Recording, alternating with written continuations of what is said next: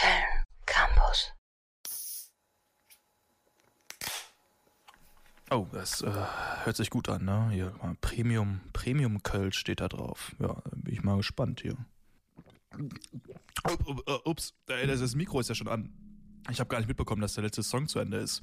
Ähm, ja, äh, was soll ich sagen? Ähm, Dosenbier feiert heute seinen Geburtstag.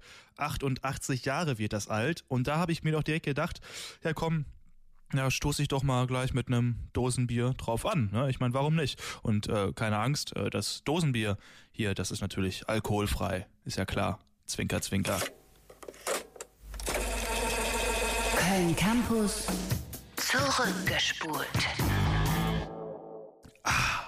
Also, ich muss schon sagen, Bier aus einer Dose, das ist schon echt eine schlaue Idee, oder? Und heute feiert es seinen Jahrestag, denn am 24. Januar 1935 stand es zum ersten Mal in den Verkaufsregalen. Und zwar im US-Bundesstaat Virginia unter dem Namen Kruger Cream Ale von der Kruger Brauerei.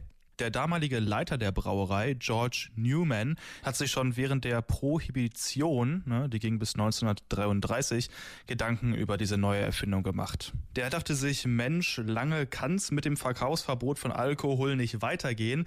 Und dann haben die Menschen bestimmt eines, und zwar Durst, ist ja klar. Ja, und daraufhin wurde dann so ein bisschen rumexperimentiert, damit die richtige Innenbeschichtung gefunden werden konnte. Die ersten Testbiere, die haben nämlich immer mit dem Metall im Inneren der Dose reagiert.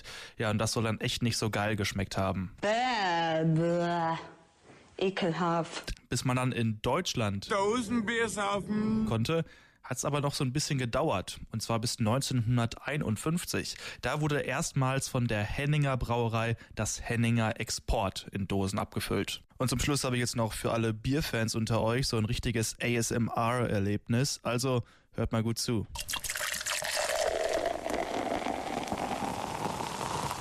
www.kölncampus.com www.kölncampus.com